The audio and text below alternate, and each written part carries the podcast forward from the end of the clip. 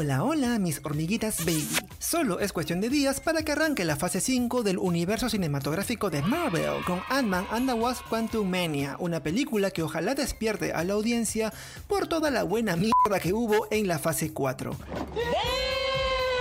Seamos sinceros, Marvel se ha ido por las ramas y cada producción se siente más Disney que la otra. ¿Para qué te digo que no, sí, sí? Bueno, ahora es el turno de Scott Lang y Hope Van Dyne para hacer lo que Thor Love and Thunder no pudo, despertar el interés de la audiencia. Y carajo, sí que lo van a hacer con Kang el Conquistador. Ese es un verdadero hombre. La cinta protagonizada por Paul Rudd como Ant-Man llegará a los cines el 16 de febrero en Perú. En Estados Unidos viene a ser creo el 17 de febrero. De igual manera, a menos que vivas en Corea del Norte, la cinta debería llegar a tu cine más cercano dentro de este fin de semana. Ahora sí, vayamos al propósito de este Pechocho Podcast. A ver, quiero ver si es cierto. Para entender mejor Quantum Mania, te aconsejo ver algunas cintas de Marvel en las que aparece Ant-Man para entender todas las dimensiones de su historia. Porque mierda, sí que tiene mucho por desarrollar. Ahora acomódate que te espera una maratón de cuatro películas que confirmarán qué tan virgen eres. Eso tuvo que doler. Por obvias razones, la primera película que deberás ver es Ant-Man, la primera de todas del 2015. A eso se le llama estrategia. Allí nos enteramos que el Dr. Hank Pym decide renunciar a SHIELD luego de descubrir que la agencia ha intentado apropiarse de la tecnología de su traje de Ant-Man, la cual el científico considera muy peligrosa. ¡Anda la osa! Ahora, ojo con esto, porque aquí ya se habla por primera vez del reino cuántico en el UCM y de la desaparición de Janet Van Dyne al encogerse tanto como tu autoestima en San Valentín. ¡No, cielos! De ahí tenemos que dar un salto a Capitán América Civil War estrenada en 2016, en una época en la que Marvel sí hacía películas chéveres y no la buena mierda de ahora. Aquí Scott Lang se une a los Vengadores por pedido del Capitán América para que forme parte de su equipo durante la batalla contra Iron Man y su gente por los acuerdos de Sokovia.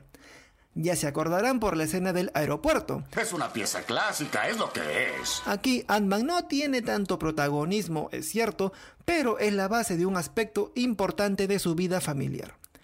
Ahora vamos a Ant-Man and the Wasp de 2018. Luego de la mechadera en el aeropuerto, dos años después, Scott Lang es puesto en arresto domiciliario junto a otros Vengadores. Pobre cosita fea. En esta cinta descubrirás el conflicto de Ant-Man por las consecuencias de sus decisiones y cómo puede hacer para convertirse en un buen padre.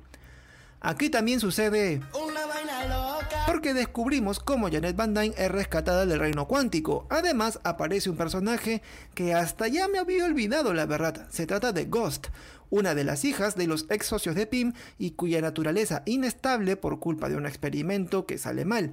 Pues bueno, ¿qué sucede? Ojalá sepamos de ella en Quantum Mania porque su historia se quedó a la mitad y es... Es un misterio muy misterioso. Ahora sí, damos el salto a Avenger Endgame de 2019. Ahora sí viene lo chido. La trama cuenta que el universo se encuentra en ruinas debido a lo ocurrido en Avengers Infinity War por culpa del chasquido de Thanos.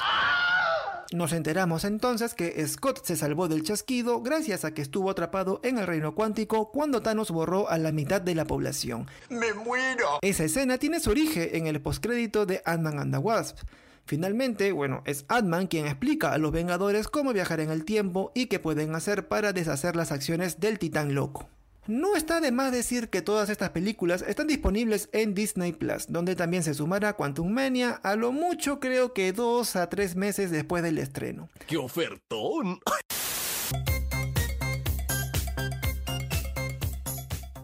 Ahora sí llegamos a Este momento de mierda. en el que te pido que des me gusta al video, lo escuches en Spotify todos los lunes o martes y lo descargues y me lleves siempre. Y sabes que te lo pido de corazón a corazón.